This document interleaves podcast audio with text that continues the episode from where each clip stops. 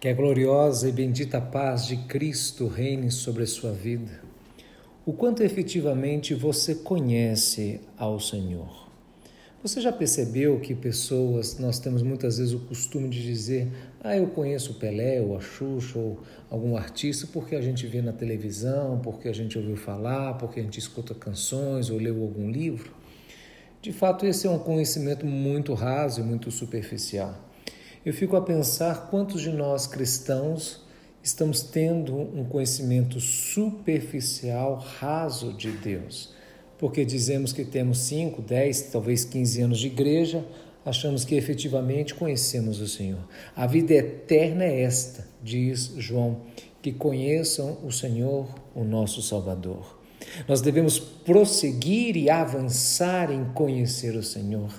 Ele é as delícias perpetuamente da nossa existência, a razão primária e essencial da nossa própria vida. Não existe plenitude fora da presença de Deus. Ele é a videira verdadeira, nós somos os ramos. E se o ramo não estiver enxertado na oliveira, ele seca, ele morre, ele vira mato, ele é lançado ao fogo. Mas se este ramo estiver ligado à videira, então haverá seiva, haverá vida, haverá luz, haverá alimento. E eu não sei se você sabe, uma das razões pelas quais o victor ele poda os ramos é porque quanto mais próximo o ramo tiver do caule central, principal, mais seiva ele recebe, portanto os frutos se tornarão mais maiores, mais doces e mais agradáveis o quanto de fato nós estamos próximos de Deus. O quanto efetivamente você tem vivido uma vida para o Senhor. Deus não necessitava de você nem de mim.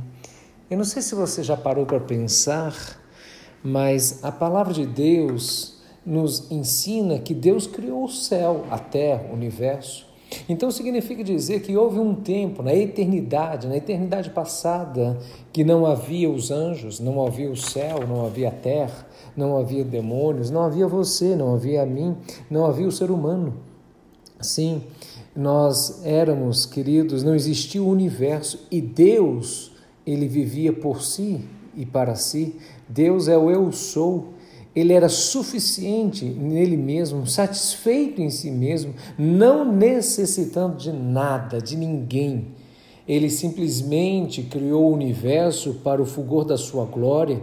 Ele criou o ser humano para se relacionar com ele, não que ele estivesse carente ou necessitado de algo, mas nos seus eternos decretos, os seus mistérios, ele decidiu fazer o homem à sua imagem e semelhança. E para qual razão então nós fomos criados? Nós fomos criados para a glória de Deus.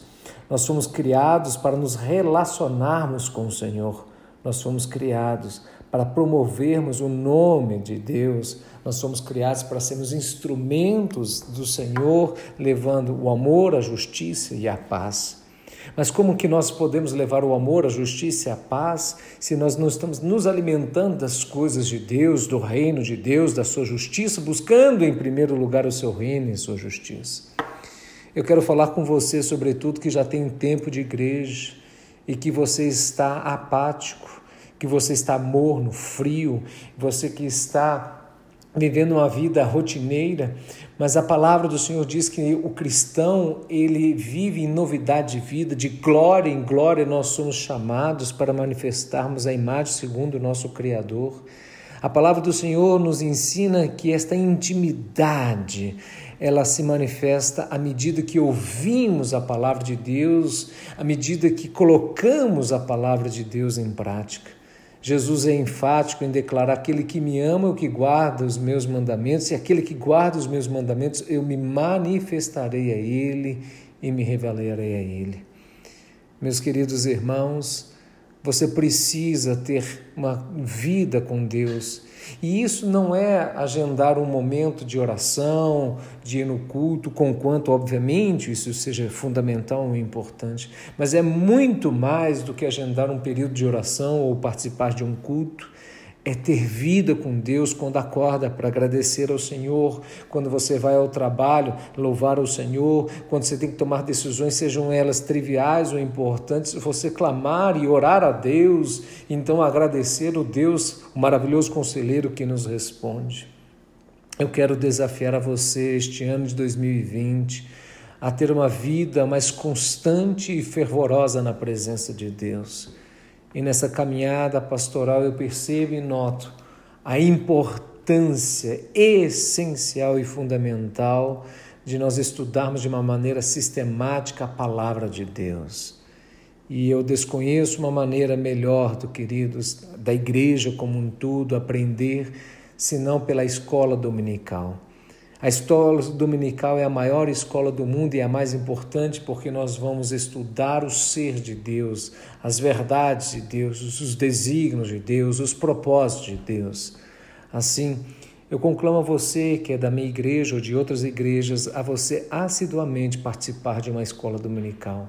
A você entender, faça chuva, faça sol, você esteja cansado, você esteja desmotivado, querendo ou não, gostando ou não, naquele dia que você acordou, Vá para a igreja no domingo, de manhã à noite, participe de um culto à noite, se é o caso da sua igreja, de uma escola dominical pela manhã, que é o caso da nossa igreja Cristiana Manancial, mas entenda e compreenda, domingo é o dia do Senhor, de se achegar mais a Deus, de se aprofundar mais na presença de Deus, de ser iluminado impactado diante do Rei de toda a glória o quanto você tem crescido na presença de Deus, o quanto você tem sido íntimo diante do Senhor.